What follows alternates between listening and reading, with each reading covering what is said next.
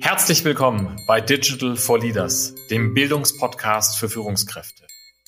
Lernen Sie von spannenden Experten und anhand von Praxisbeispielen, wie Unternehmen erfolgreich die digitale Transformation meistern. Ich bin Jan Weira, Ihr Host und ich beschäftige mich als Gründer von University for Industry täglich mit den vielfältigen Themenfeldern der Digitalisierung. Liebe Hörerinnen, liebe Hörer, die heutige Folge meines Podcasts ist ein Gespräch, auf das ich mich schon lange gefreut habe. Heute geht es um Digitalisierung im Schienengüterverkehr. Und ich freue mich heute, die Chance zu haben, mal anhand eines ganz konkreten Beispiels in, in einer einzelnen Industrie und anhand der Beispiels einer, eines Unternehmens ähm, mal auf die digitale Transformation zu schauen. Mein heutiger Gast ist Vanessa Langhammer, ähm, die Head of Digitalization und Innovation bei der ÖBB Rail Cargo. Liebe Frau Langhammer, herzlich willkommen. Vielen lieben Dank. Ich freue mich auch schon sehr auf das Gespräch. Ja, ich, ich freue mich wirklich. Ähm, danke, ähm, dass Sie sich die Zeit für die Diskussion heute genommen haben. Ähm, bevor wir jetzt einsteigen in digitale Transformation im Schienengüterverkehr, ähm, würde ich Sie bitten, dass Sie sich ähm, bitte erstmal unseren Hörerinnen und Hörern kurz vorstellen. Gern. Also vielleicht einleitend, ähm, der Titel ist immer alles sehr hochtrabend. Also prinzipiell bin ich für die Modernisierung, also für die digitale Modernisierung des Schienengüterverkehrs der österreichischen Bahn zuständig. Das Ganze seit 2016. Das heißt, wir sind schon ein bisschen unterwegs. Ähm, ich habe das Ganze prägen dürfen. Vom Hintergrund her bin ich eigentlich Ingenieurin, komme eher aus dem Prozessbereich, also gar nicht aus dem IT-Umfeld und das macht die Reise gerade besonders spannend. Ja, und jetzt sind wir genau ja sozusagen, Sie, Sie haben das Reise genannt, ja, das ist es. Und in unserem Vorgespräch war eine Sache, die, die, die Sie ja ganz stark betont haben, eigentlich, dass bei dieser Reise in die Digitalisierung die Unternehmenskultur ähm, eine ganz wichtige Rolle hat. Vielleicht nehmen wir das mal als Einstieg, dass Sie mal so ein bisschen darstellen, warum ist das, wenn wir über Digitalisierung in einem Unternehmen ganz allgemein reden und dann natürlich anhand äh, des Beispiels der, der Rail Cargo Group, ja, ähm, warum ist das so wichtig, über Unternehmenskultur einfach auch nachzudenken? Das war ein spannender Aspekt. Als ich 2016 das Thema übernommen habe, habe ich mal mich so ein bisschen intensiver damit befasst, ähm, wurde auch stark immer damit konfrontiert. Wir digitalisieren ja eigentlich schon seit Jahren, was ist jetzt anders? Mhm. Ähm, und für mich hat sich sehr schnell rauskristallisiert, was die Digitalisierung und die neuen Technologien jetzt vor allem mitbringt, ist dieser ganze Kollaborationsaspekt. Mhm. Und das ist deswegen kulturrelevant, weil wenn ich mir ein streng hierarchisches Top-Down-Unternehmen vorstelle und plötzlich anfange mit Ideen reinzukommen, die kollaborativ, abteilungsübergreifend, direkt beim Kunden oder beim Problem auch mit flachen Entscheidungsstrukturen agieren, dann kann das nie zum Leben erweckt werden, wenn ich es nicht vorher schaffe, die Kultur in diese Richtung zu bewegen. Ja, also das scheitert schon alleine an Risikoaversität, das scheitert an Obrigkeitshörigkeit, das, das scheitert halt an an genau den Entscheidern, die das eigentlich dann implementieren müssen. Und deswegen war der erste Ansatz wirklich zu sagen, wir lösen uns von Technologien, wir lösen uns von irgendwelchen fancy Projekten und wir fangen einfach erstmal an, für uns überhaupt mal zu verstehen, was Digitalisierung ausmacht, was bedeutet das für uns. Wir fangen an, einzuüben, wie man überhaupt kollaborativ zusammenarbeitet. Ja, wir fangen an in, in kleinen Projekten oder in kleinem Umfeld. In dem Fall waren es vor allem Kundenthemen, crossfunktionale Teams aufzubauen, die auch Entscheidungen treffen dürfen. Ja, das mhm. ist ein mhm. Lernprozess eben halt für, für alle Ebenen. Mhm. Das heißt, das ist eigentlich, das ist eigentlich dann, wie, wie Sie darüber nachdenken, nicht so sehr von der Technologie getrieben, sondern erstmal von dieser neuen Denke, wie arbeiten wir eigentlich zusammen und wie führen wir im Unternehmen. Genau, weil ich kann mir im Zweifel, wenn ich von dem Technologieaspekt hereingehe, stelle ich mir den Ferrari in die Garage und habe vergessen, einen Führerschein zu machen. Also das ist so ein bisschen die Analogie. Das ist ein schönes Beispiel. Ja. Können Sie, können, können Sie vielleicht so ein bisschen jetzt an, an, einfach an, anhand dessen, was Sie in den letzten Jahren gemacht haben, ja, ähm, und, und was die Reise für die ÖBB Rail Cargo war, äh, so ein bisschen beschreiben, was da getan wurde, angefangen von der Kultur und dann aber wirklich bis hin zu einer heute ja relativ skalierten Umsetzung. Was, was wurde, was haben Sie gemacht? Was, was wurde da in der Gruppe eigentlich gemacht? Also ich als Person war, glaube ich, primär sehr unartig. Also ich habe meistens genau die Dinge gemacht, die mir nicht angeschafft wurden oder habe es anders gemacht, als es eigentlich erwartet wurde. Ähm, also ich, ich war so ein bisschen die Veränderung, die ich eigentlich auch im Unternehmen sehen wollte, mehr unbewusst. Ich bin einfach vom Typ her so. Mhm. Und ich hatte ein cooles Team um mich rum, was mitgezogen ist, was auch neugierig war, also primär aus dem Prozessmanagement heraus. Wie sind wir gestartet? Also eben genau aus diesem Hierarchiegedanken heraus haben wir erstmal alle Hierarchien rausgelassen und haben, wir haben es Zukunftslabor genannt, haben also so ein Umfeld, so ein 40 Mitarbeiter in einer Workshop-Serie, jeweils anderthalb Tage ähm, in vier Workshops mhm. und haben erstmal versucht, wirklich direkt aus dem operativen Geschäft, ne? Also der Disponent, der Kollege aus der Infrastruktur, direkt aus der Werkstätte, also wirklich rein operativ mal reinzugehen, ein Gefühl dafür zu bekommen, was heißt das? Jetzt muss man mhm. dazu sagen, die, die Eisenbahn hat häufig Kolleginnen und Kollegen, die das schon jahrelang machen, also die wenig Außenblick haben, ja, also die eigentlich nur die Branche kennen, nur dieses Umfeld kennen. Das heißt, haben wir ein bisschen aufgebrochen. Ne? Wir haben Startups mit reingenommen, wir haben mal Kunden direkt eingeladen, haben wir versucht rauszufinden, was Technologie und Digitalisierung einfach in anderen Branchen ausgelöst hat für eine Dynamik. Also einfach so ein bisschen versucht, den über den Tellerrand schauen Rahmen zu schaffen. Mhm. Dann haben wir in einem zweiten Workshop versucht, auf dieser Erfahrung aufbauend wieder rein operativ mit den Leuten, die direkt im operativen Geschäft sind, mal runter zu deklinieren, was heißt das? Also wenn wir unser Geschäft jetzt komplett neu denken würden, was wären so Kernelemente, was wären so Themen, wie, wie können wir uns das vorstellen? Also wirklich so grüne Wiese. Mhm. Und im dritten Workshop haben wir sie dann wieder sozusagen down to earth, haben wir sie wieder zurückgeholt. Und dann haben wir uns mal angeschaut, wo stehen wir heute und wie weit sind wir von dem, was wir in dem zweiten Workshop uns eigentlich so überlegt haben, weg. Ja. ja. Und wo könnte man als erstes anfangen? Wo sind die größten Schmerzpunkte oder wo sagen, wo sind wir vielleicht auch vom Umfeld schon weit genug, dass man ansetzen könnte? Und dann haben wir zum ersten Mal neue Methoden eingeführt, nämlich das Thema Prototyping und ein Hackathon. Mhm. Also dieses rasch innerhalb von zwei, drei Wochen mal was bauen, was mhm. stabil genug ist, dass ich es auch direkt ausprobieren kann. Mhm. Ja, und so hat sich das so ein bisschen aufgeschaukelt, sage ich mal. Dann gibt es plötzlich Dinge, die man anfassen kann. Es gibt eine operative Gruppe, die auch also ganz natürlich angefangen hat, crossfunktional zu arbeiten, weil wir haben sie halt so zusammengestellt. Ähm, es kommen Ideen raus, die auch wirklich operativ ein Problem lösen. Das heißt, auch die Akzeptanz ähm, in den Bereichen ist, ist deutlich besser. Natürlich sind die Ideen, die da rauskamen, so ein bisschen zum Mond fliegen. Also da gab es ganz ja. viele mit, das wird nie was. Haben Sie da Beispiele? Was, also haben Sie, haben Sie Beispiele für zum Mond fliegen und haben Sie vielleicht auch Beispiele von dem, was dann doch umgesetzt wurde? Wir haben am Ende des Tages alles umgesetzt. Wir haben okay. ähm, uns darauf konzentriert, die Leute mitzunehmen, die das zum Mondfliegen zumindest spannend finden. Ja, also egal, ob sie jetzt dran glauben, dass es wirklich was wird oder nicht. Und die, die nicht direkt dran beteiligen sein wollten, die haben wir, wenn sie wollten, informiert gehalten und mhm. ansonsten durften sie ihr Alltagsgeschäft weitermachen. Also wir haben wirklich mhm. versucht, die Energie dort abzuholen, wo sie ist. Und eins der schönen Beispiele ist eben halt, wir haben es Wagenumlaufsimulation genannt. Das klingt total hochtrabend, war am Ende des Tages technisch mehr eine Visualisierung, also dass alle Disponenten auf die gleiche Information draufschauen, also weg von sechs verschiedenen Excels in sechs verschiedenen Ländern hin zu einem einer gemeinsamen Übersicht, wo ich sehe, wie der Wagenfluss ist und wo ich halt mhm. gemeinsam plötzlich anfangen kann, Entscheidungen zu treffen. Mhm.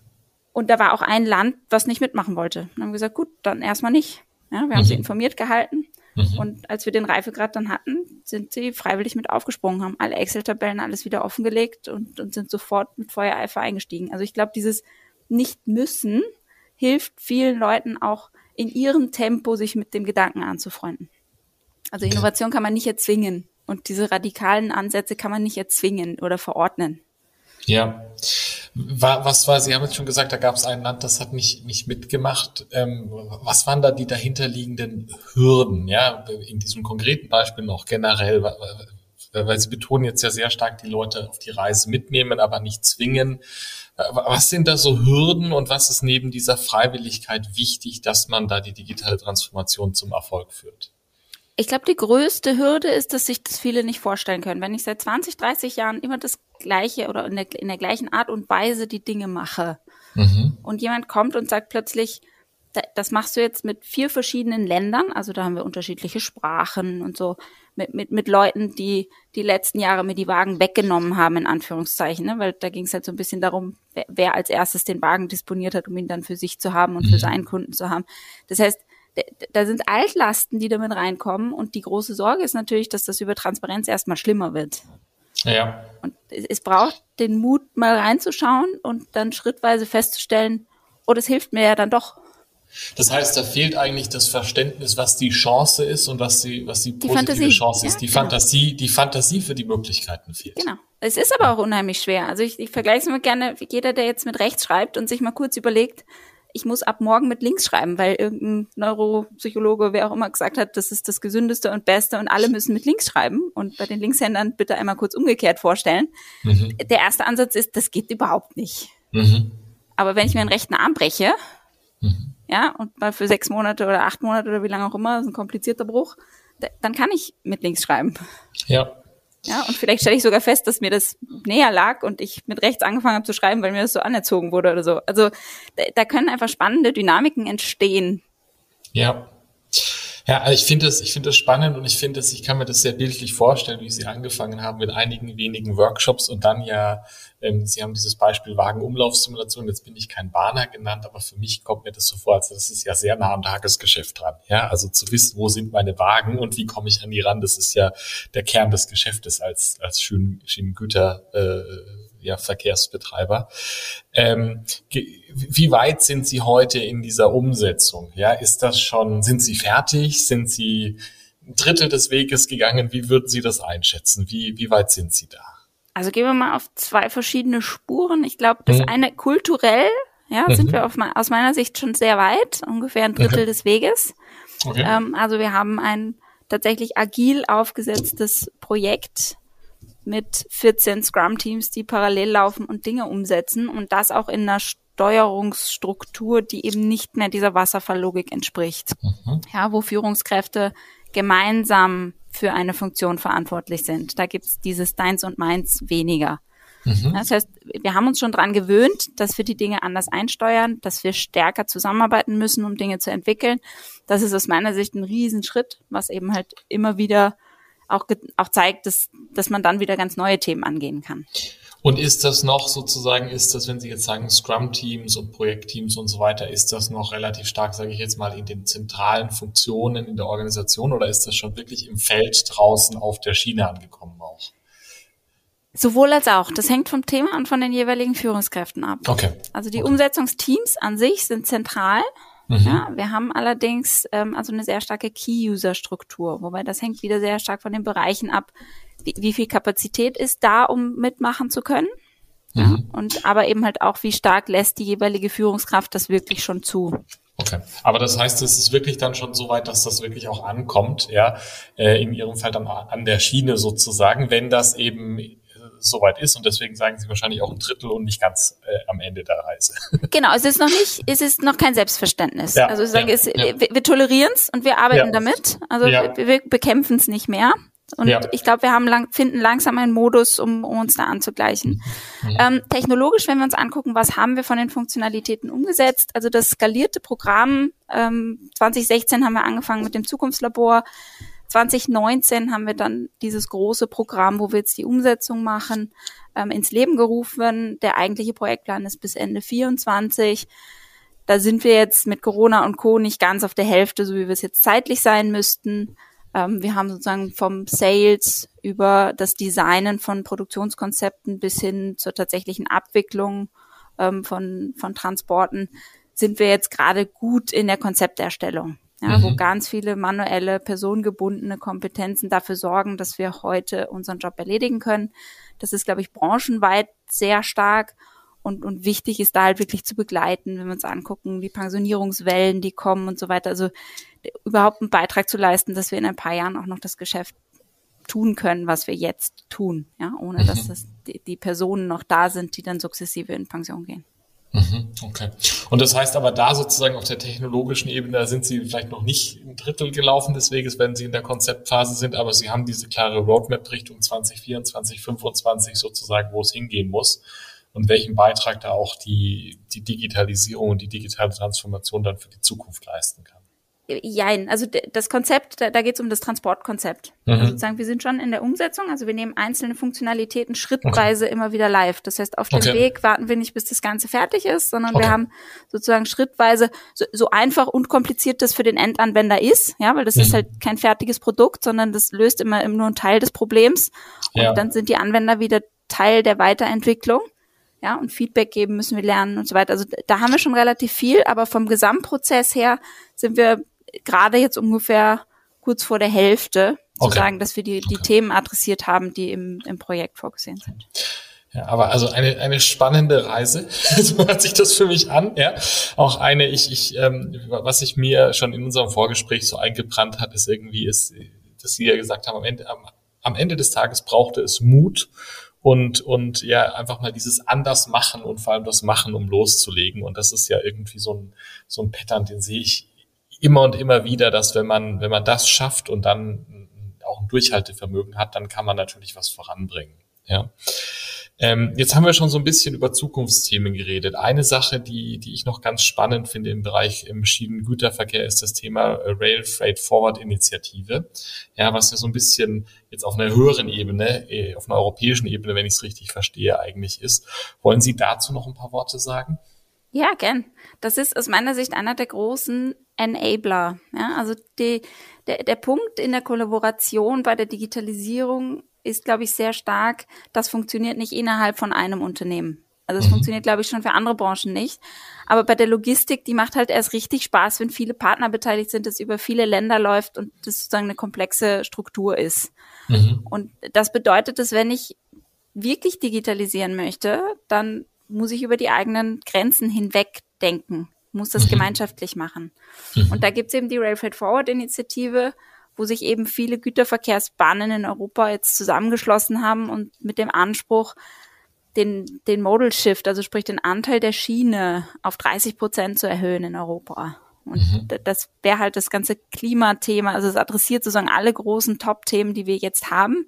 Mhm. Aber es sorgt tatsächlich auch dafür, dass der Verkehrsträger Schiene zukunftsfähig wird. Ja, weil wenn jeder seine Standards hat in seinen Ländern, die Regularien in jedem Land sind unterschiedlich, der Führerschein vom Lokführer gilt immer nur in einem Land. Also es gibt sozusagen viele systemimmanente Komplexitäten, die wir heute haben, die einfach, die, die es schwierig machen. Ja. das zu adressieren, kommt eben aus dieser Rail Freight Forward Initiative, wo unter anderem eines der Schwerpunkte eben auch eine digitale Plattform ist, in der die ganzen Informationen rund um einen Verkehr einfach direkt ausgetauscht werden. Ja, das nimmt dann wieder ganz viel Komplexität raus in einem liberalisierten Markt, wo ich viele verschiedene Beteiligte habe und wenn jeder mit jedem bilateral Schnittstellen aufbauen muss, ja, um sich digital zu unterhalten, dann ist das natürlich viel komplexer, als wenn sich jeder an eine Plattform anbindet und von dort die Dinge verteilt werden. Und dann tun wir uns mit der Datenqualität, mit der Schnelligkeit und auch mit, mit dem Zugang für kleinere ähm, Bahnteilnehmer. Ja, also dass nicht mehr nur die Staatsbahnen, die ohnehin schon miteinander diskutieren und schon Schnittstellen haben, sondern dass der Markt sich auch öffnet für andere Marktteilnehmer. Das heißt aber im, im, Prinzip ist das zum einen ein Beispiel für digitale Transformation, die dann ja über ihr Unternehmen hinausgeht, wo sie ja in so eine Ecosystem-Denke eigentlich dann genau. sind. Ja? Und zum anderen ist es mal wieder ein wunderschönes Beispiel, wo eigentlich die digitale Transformation und die nachhaltige Transformation, und wir leben ja in beiden, Hand in Hand gehen und, wenn ich das richtig verstehe, ja die digitale Transformation den Beitrag liefert, damit wir diese, dieses Ziel von 30 Prozent auf die Schiene überhaupt erst erreichen können. Genau. Wir müssen viel ja. stärker abgestimmt sein, weil also die Schienen, so, so viele neue Schienen werden nicht gebaut. Das heißt, es ist eine mhm. begrenzte Kapazität am Ende des Tages und die muss einfach optimal ausgelastet werden und zwar durch ganz Europa durch, nicht mhm. nur in einem in einem mhm. bestimmten Land. Bis, bis wann ist dieses Ziel 30 Prozent auf die Schiene? Bis 2030 oder? Genau. Die, ja, also 30 bis 30. Genau, das kann man sich gut merken. Anders sein. Und schaffen wir das, Ihre Einschätzung? Äh, also ja und nein. Ja, also okay. sozusagen, es hängt von ganz vielen Dingen ab. Wenn wir die Mehrmenge auch auf die Schiene bringen wollen, dann müssen auch die Zugänge zur Schiene vereinfacht werden. Ja, also mhm. Terminals, Umschlagspunkte etc. Dinge, die jetzt jahrelang zurückgebaut wurden. Mhm. Also es hat zum Teil auch wirklich größere langfristige Bauprojekte, die dahinter stecken müssen. Gut ist, glaube ich, jetzt erstmal, dass sich dass sich alle in die gleiche Richtung bewegen und dieses Ziel verfolgen. Das ist aus meiner Sicht schon mal ein Riesenschritt Ob es genau die 30 Prozent werden, werden wir sehen, aber ich glaube, wir werden dem schon sehr nahe kommen. Okay, aber das heißt, der, der Weg stimmt an der Stelle und im Prinzip ist das wahrscheinlich dann auch unternehmensübergreifend auch wieder ein Kulturschiff, so ähnlich wie Sie es im Unternehmen beschrieben haben, weil ja die Zusammenarbeit wahrscheinlich nicht immer so einfach war in der Vergangenheit. Genau, wobei in der Vergangenheit war die Zusammenarbeit super einfach vor der Liberalisierung. Ja, Weil es nur Staatsbahn war. Genau, da waren die Grenzen abgegrenzt. Das war also die, die, die super Kollaboration. Ja, okay. okay. Und mit der Liberalisierung ist halt, hat sich unheimlich viel bewegt. Und da mhm. muss sich eben auch die Branche noch ein bisschen dran gewöhnen und, mhm. und sozusagen die Strukturen wieder zurückschaffen, dass Kollaboration halt trotzdem möglich ist. Mhm. Ja, und auch Innovation, ja. also die digitale automatische Kupplung. Dass man nicht mehr mhm. manuell kuppelt und Strom am Güterwagen hat. Also da gibt es so ein, so ein paar wichtige Bausteine, die einfach die einfach ein Riesenboost sind, wenn wir es schaffen, europaweit einzuführen. Mhm. Super spannend. Ich würde jetzt eigentlich gerne, glaube ich, noch äh, eine Stunde mehr über das Thema lernen. Nur wir, wir haben ja leider so ein bisschen diese zeitliche Begrenzung. Deswegen äh, müssen wir leider ähm, schon, schon zum Ende kommen. Ähm, wenn wir drüber nachdenken, ja, so digitale Transformation im Schienengüterverkehr, das, was Sie gemacht haben bei der ÖBB Rail Cargo, das, was Sie auch in diesem europäischen Umfeld erleben. Was sind aus Ihrer Sicht die drei Dinge, die unsere Hörerinnen und Hörer, die ja häufig Führungskräfte oder so wie Sie digitale ja, Vordenker und Vorantreiber sind, was kann man sich merken? Was kann man heute aus unserer Diskussion aus Ihrer Sicht mitnehmen? Also ich hoffe, es ist rübergekommen, dass Schienengüterverkehr halt the place to be ist. Also es ist, glaube ich, wenn man wirklich was bewegen und umkrempeln will, wenn man wirklich nochmal einen Unterschied machen will, dann ist das auf jeden Fall eine Branche, die sich dafür anbietet.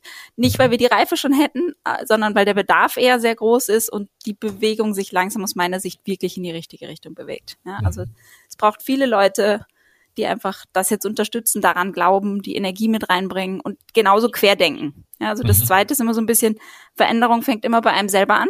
Mhm. Also ich glaube, vieles der transformatorischen Elemente bei uns habe ich einfach mit reingebracht, weil ich sehr unangepasst bin an mhm. vielen Stellen, weil ich auch so ein Überzeugungstäter bin und, und glaube, dass es diese Transformation braucht für diese Strukturen. Mhm. Ja, und da Leute begeistern, Leute mitnehmen. Also für alle Führungskräfte schafft's Räume, wo sich eure Mitarbeiter halt wirklich ein bisschen entfalten können, wo sie mal mutig sein können, ohne dass gleich die Gefahr besteht, dass es den Job kostet. Ja, also da haben Führungskräfte, glaube ich, eine Möglichkeit, die nicht immer voll ausgenutzt wird, da mal bewusst reinschauen ja, und sagen, wo kann ich mal lobbyieren und schauen, dass ich solche Räume schaffe. Ja, das macht einen ja. Riesenunterschied, wenn die Leute die Angst rausnehmen. Das heißt, die den, den Freiraum schaffen für diesen Mut, den Sie ja mehrfach betont haben, dass man genau. das tun kann. Ja. Das macht einen Riesenunterschied. Ja. Und das dritte ist ein Stück weit, also Digitalisierung aus meiner Sicht ist Kollaboration. Ja, mhm. also lasst uns miteinander reden, lasst uns gemeinsame Projekte machen. Geht nicht, gibt's nicht. Ähm, alles, was ich nur in, in einem kleinen Teilbereich, also wir haben es auch bewusst anders genannt, wir haben es dann Automatisierung genannt, ja, bringt auch Effekte. Aber mhm. der wirklich große Sprung ist, wenn ich nochmal einen Schritt größer denke, und zwar gemeinsam ja, mit dem mhm. gemeinsamen Interesse und auch offen ausspreche, wo Vorbehalte und Gefahren sind. Mhm. Ja, weil die gibt's. Die kann man nicht unter den Teppich kehren und sagen, wir haben jetzt vorgenommen, alle innovativ zu sein. Dann landen die Projekte auch nicht am Boden. Ja. Also wir müssen uns bewusst mit dem Führen wieder auseinandersetzen. Also ehrlicherweise haben Sie mir jetzt Lust gemacht äh, auf Schienengüterverkehr. Jetzt bin ich gerade mit Bildung beschäftigt, aber Ja. Was nicht ist, kann noch werden. Was nicht ist, kann noch werden, ja. Und äh, nein, aber also ich glaube, danke, ja. Ich glaube, das sind in der Tat sehr, sehr gute Impulse zum, zum Mitnehmen, zum Mitdenken und die, glaube ich, auch auf viele andere Branchen so übertragbar sind mit dem Mut, mit den, mit den Freiräumen, mit der Kollaboration, ja. Also vielen Dank für die Zusammenfassung. Dann meine zweite Abschlussfrage noch, wie immer, haben auch Sie für unsere Hörerinnen und Hörer eine Empfehlung für ein Buch, einen Blog oder einen Podcast, wo Sie sagen würden, da mal reinhören oder reinschauen, das könnte sich lohnen? Absolut. Es ist ein sehr analoges Buch. Ich habe es tatsächlich auch als Buch und nicht als irgendwie E-Book oder was auch immer. Mhm. Also es hört auf, Innovationstheater zu spielen von okay. Jean-Philippe Hagmann. Ähm, das fasst sehr gut zusammen, was ich gerade auch immer wieder angedeutet habe, also der, der Titel ist ein bisschen wie etablierte Unternehmen wirklich radikal innovativ werden mhm. und geht sehr plakativ, ketzerisch, auch sehr hart ins Gericht mit bestehenden Strukturen. Ja, okay. Und Kultur und Mindset ist die, die Baseline des Ganzen, Freiraum versus Tagesgeschäft, also wie viel Zeit gebe ich den Mitarbeitern, um dann auch wirklich innovativ zu sein, Rollen, Aufgaben und Prozessverständnis. Aber es, es zeigt halt auch sehr schön wie ein Spiegel auf, mit wie viel, ich sag mal, Buzzwords oder Überschriften wir versuchen uns zu schmücken, um zu behaupten, wir seien innovativ, ohne wirklich eben an diesem Kultur- und Mindset-Thema zu arbeiten. Ja, und damit ist es nur eine Fassade. Ja, damit ist es halt nicht wirklich ernsthaft in der DNA verankert. Kannte ich noch nicht. Zeigt ja. das echt schön auf. Hört sich total spannend an, wird jetzt auf meine Liste der, der Bücher, die gelesen werden müssen, gesetzt. Vielen Dank. Äh, wir, wir packen das auch in die Show Notes für Sie, liebe Hörerinnen und Hörer. Ähm, ja, Frau Langhammer, vielen Dank für die extrem spannenden Einblicke und den spannenden Ausblick auch, wo, wo es hingehen kann mit dem Schülengüterverkehr in Europa. Vielen Dank für die spannende Diskussion. Sehr gern. Danke für die Einladung. Vielen Dank fürs Zuhören. Wenn Ihnen diese Folge von Digital for Leaders gefallen hat, empfehlen Sie den Podcast gerne weiter. Teilen Sie ihn auf Social Media oder hinterlassen Sie mir eine Bewertung. Um immer auf dem Laufenden zu bleiben, folgen Sie mir, Jan Weira und University for Industry auf LinkedIn.